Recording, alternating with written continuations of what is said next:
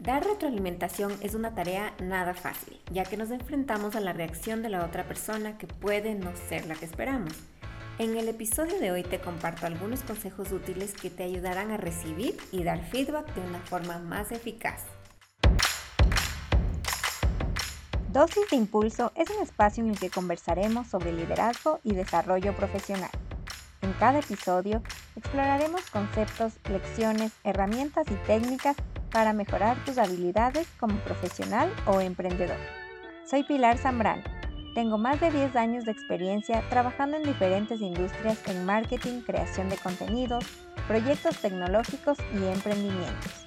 Porque sé que tu tiempo es muy valioso, te contaré brevemente en cada episodio lo que necesitas saber sobre diferentes temas y cómo aplicarlos en tu día a día para transformarte en el líder y la persona que quieres ser.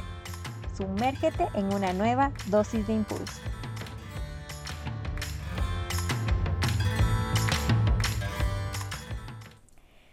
Bienvenidas y bienvenidos a un nuevo episodio de Dosis de Impulso. El día de hoy vamos a conversar sobre una herramienta muy poderosa que te va a ayudar a tener una mejor relación y comunicación no solo con tu equipo de trabajo, sino también con las personas a tu alrededor, ya sea tu pareja, tus hijos, familiares y amigos.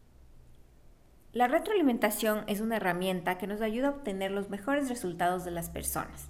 Se da en las empresas como parte de un proceso de evaluación de desempeño, generalmente es así, pero en realidad lo podemos dar a diario ya que a diario nos enfrentamos a dar y recibir comentarios sobre nuestro trabajo o sobre nuestros comportamientos y actitudes, tanto en el mundo laboral como en casa o familia. ¿Cuáles son las ventajas de dar una retroalimentación constantemente en el entorno laboral?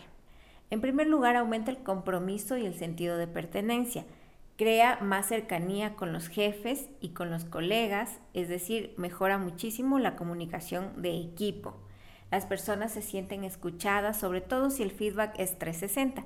El feedback 360 es cuando no solo recibes tú una evaluación de tu jefe o superior, sino que también la recibes de tus compañeros, incluso de personas que en el organigrama están abajo, son tus subordinados, son parte de tu equipo.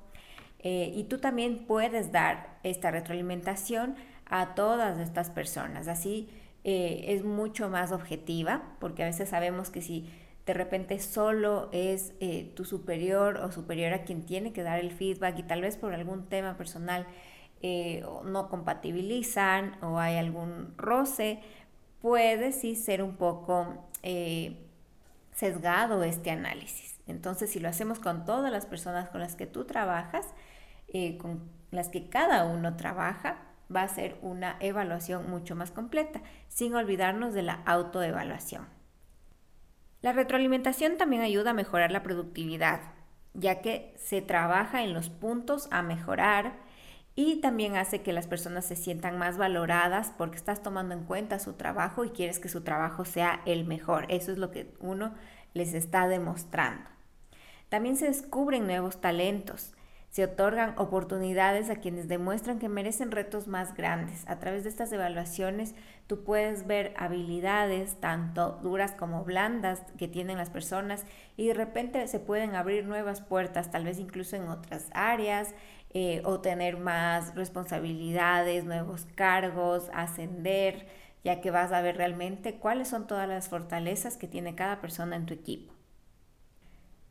Motiva a los trabajadores a perseguir metas y objetivos claros y también el darles mayor responsabilidad y poder de decisiones les genera una independencia muy satisfactoria ya que tienen un poco más de poder sobre su trabajo y cada vez van a proponer cosas nuevas, lo cual va a llevar a más innovación.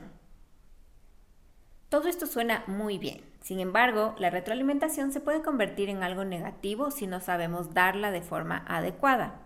Así que pon atención a estas cosas que debes evitar a la hora de dar feedback. En primer lugar, no debes improvisar.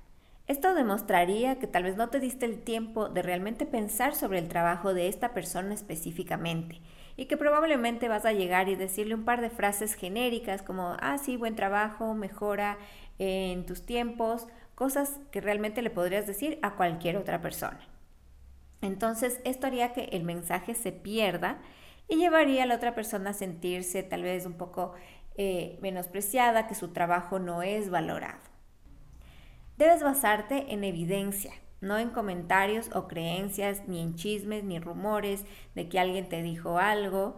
Simplemente fíjate, observa las cosas que ha hecho esta persona, mira la calidad de su trabajo, de sus reportes, de sus análisis, eh, de la entrega de sus productos finales, de cómo trata a los clientes o, a los, o a los colegas cuando se trabaja en equipo.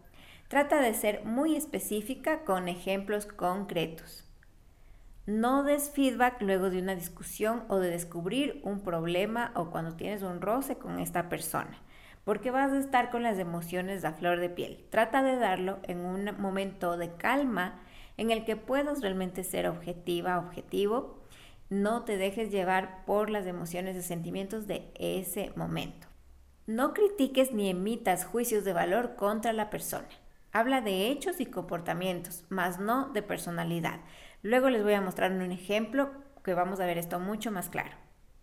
Evita las comparaciones. Puede que tengas personas en tu equipo que hagan exactamente lo mismo, que tengan las mismas funciones, pero nunca en una reunión de feedback ni en ningún momento realmente no se aconseja que estés comparando, que digas, mira, tú hiciste, me invento, son diseñadores, no le digas al uno, tú hiciste 10 y al otro, eh, mira, él hizo solo 5. Ahora, para dar el feedback de la mejor forma posible, hay una estructura básica que debemos seguir. En primer lugar, pregunta a la persona que va a ser evaluada sobre cómo ella piensa que se ha desempeñado. Esto es la autoevaluación y es muy clave hacerlo en primer lugar porque nos va a dar luces de esta persona que tanto se conoce, que tanto sabe apreciar sus fortalezas, si las identifica, si identifica también sus debilidades y puntos de mejora. Es muy importante este punto. En segundo lugar, viene la parte de alinear los temas en los que estamos eh, de acuerdo, ¿no es cierto? Entonces yo ya fui preparada a mi reunión de feedback con lo que tengo que decirle a esta persona. Luego tengo su input que es su autoevaluación. Entonces vamos a encontrar áreas en común en las que estamos de acuerdo, cosas que pensamos que van muy bien, cosas que pensamos que tal vez hay que mejorar y por ahí pueden haber un par de cosas que en las que no estemos en común. Entonces aquí viene una parte de diálogo en la que explicamos con ejemplos concretos qué es lo que pensamos que se puede mejorar y en lo que queremos que esta persona en el transcurso del siguiente trimestre o semestre trabaje. Y aquí viene el tercer paso, que es el plan de acción. Una vez que definimos los temas que debemos reforzar y mejorar, no solo basta con decirle, mira, mejora esto, sino que tenemos que ya dar acciones concretas y objetivos súper claros que esta persona los va a tomar en cuenta en su trabajo de aquí en adelante para mejorarlos. Y estos puntos los vamos a revisar en la siguiente reunión de autoevaluación, eh, no solo autoevaluación, perdón, los vamos a revisar en la reunión de feedback y evaluación eh, general. Así que es muy importante que existan compromisos de parte y parte.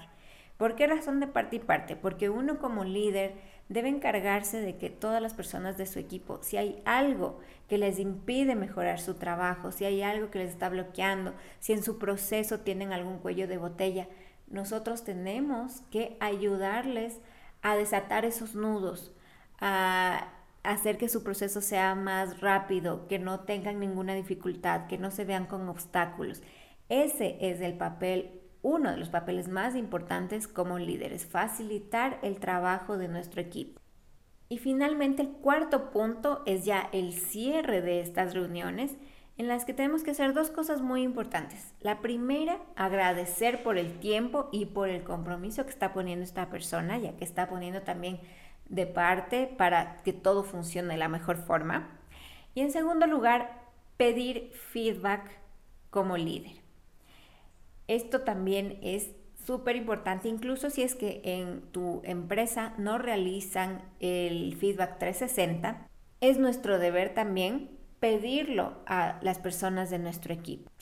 Como hemos visto en las retroalimentaciones, hay cosas que se mantienen porque van bien y que vamos a reforzar, que están siendo manejadas de, una forma adecuada, pero hay otras que son, digámoslo, negativas, que tenemos que tomar acción para que no se sigan dando.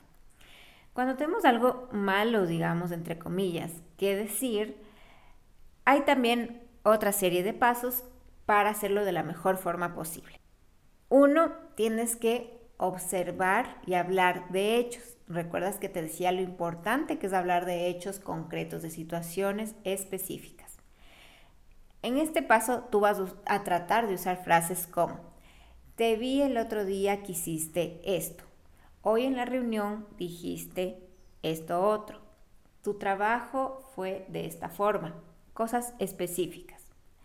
En segundo lugar, vas a hablarle sobre las consecuencias que trajo este hecho.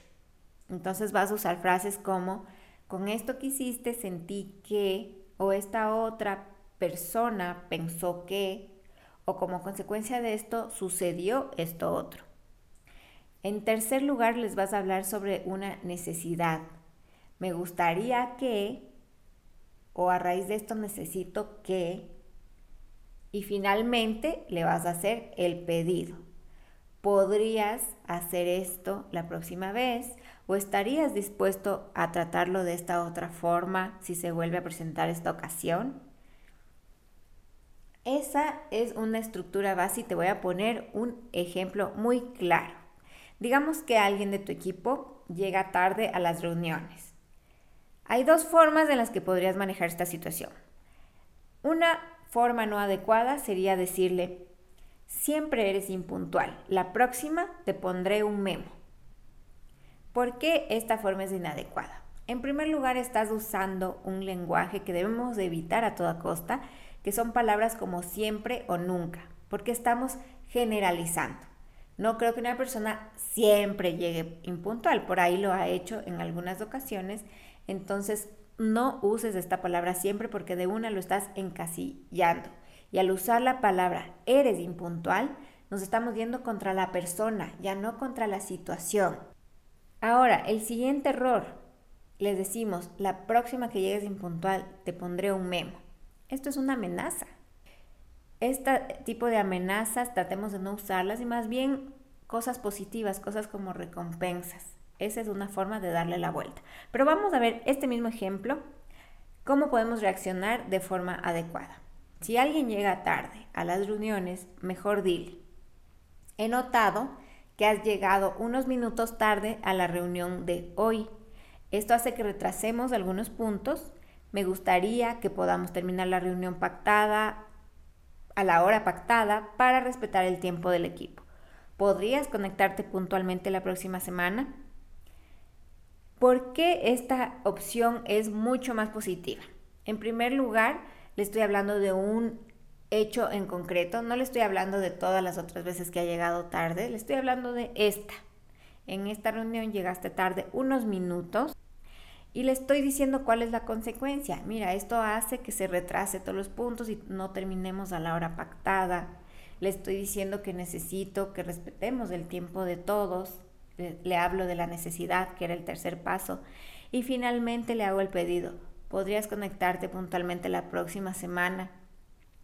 Al hacerlo en forma incluso de pregunta y no como darle una orden directa de conéctate puntual siempre, le doy también algo como que de poder para que la otra persona también recapacite, ¿sí? Y lo más probable después de este feedback es que nunca más vuelva a ser impuntual sin necesariamente bajarle la moral, porque en el primer caso le estoy bajando la moral tanto con la amenaza como con ponerle esta etiqueta de impuntual.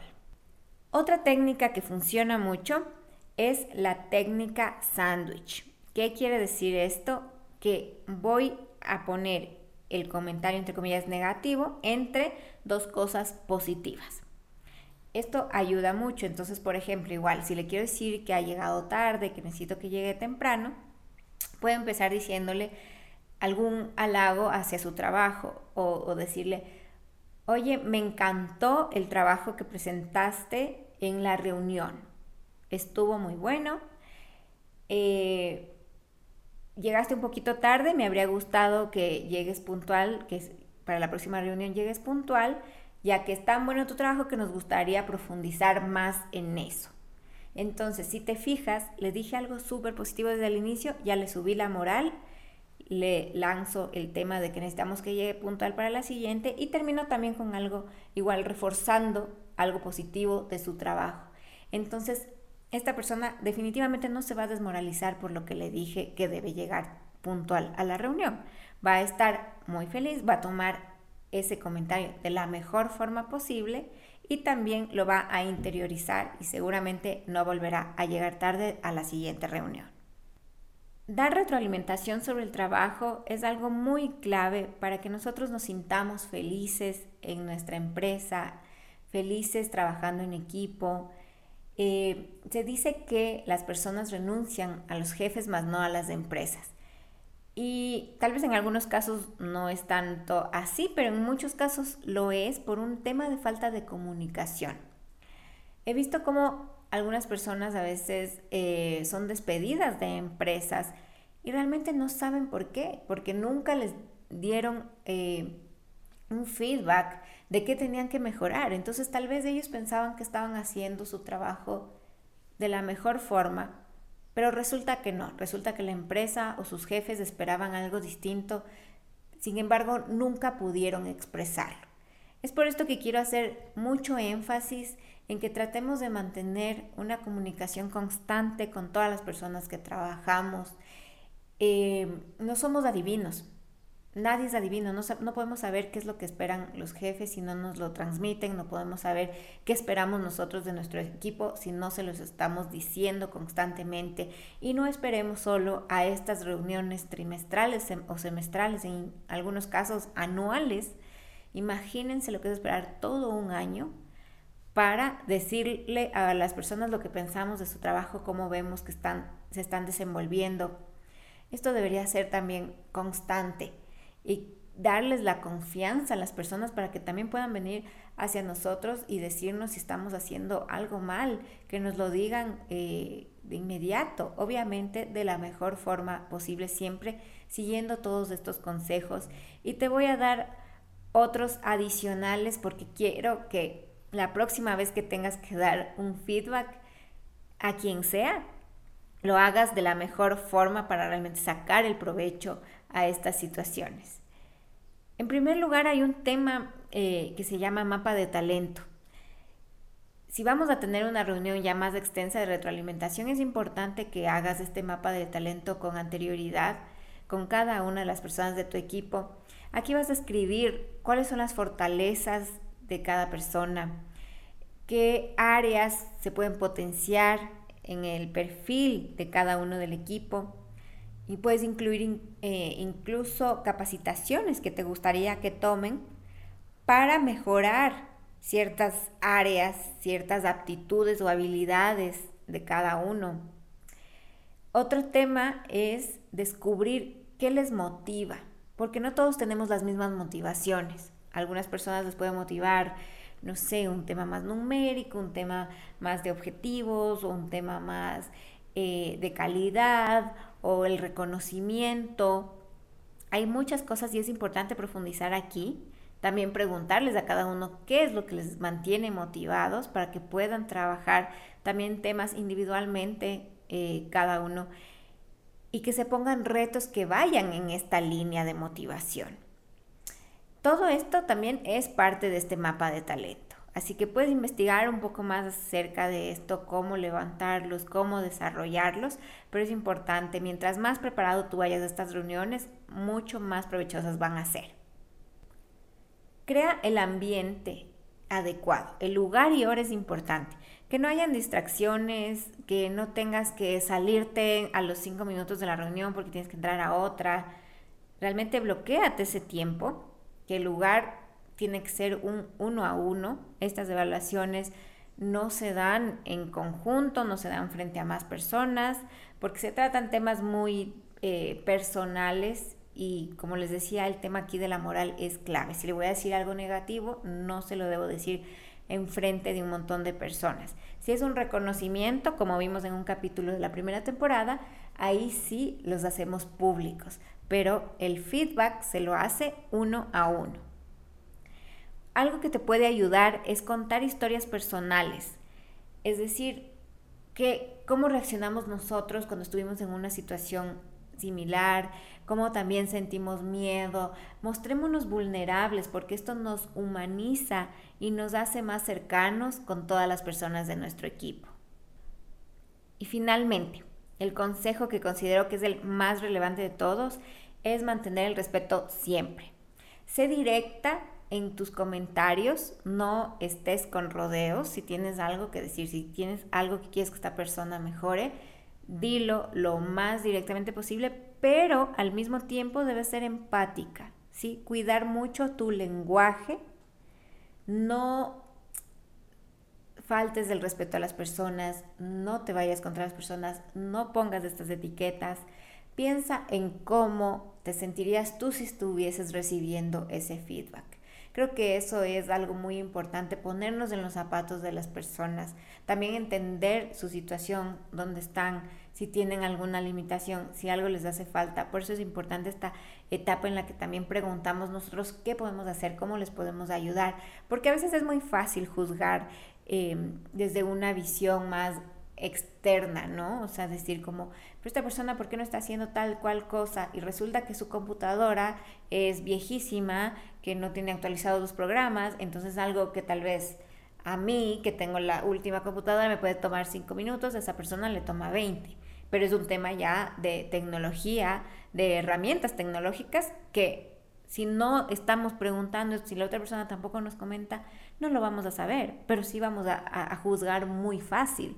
Entonces, siempre pongámonos en los zapatos de la otra persona, preguntemos, indaguemos antes de emitir cualquier tipo de juicio y mantengamos el respeto, tratemos de hablar en positivo, cuidando mucho el lenguaje. Así cierro este segundo episodio de la segunda temporada. Espero que les haya gustado. Coméntenme. Yo también necesito mucho feedback de ustedes sobre cómo han visto eh, estas dos temporadas ya, qué les ha parecido. Si quieren nuevos temas, no se olviden que me pueden seguir en Instagram en dosis de impulso. También pueden entrar a la página web dosisdeimpulso.com en la que también me pueden dejar comentarios sobre cada uno de los episodios o si tienen algo general que les gustaría comentarme, se los agradezco muchísimo. Gracias por acompañarme en este episodio y nos vemos en el siguiente.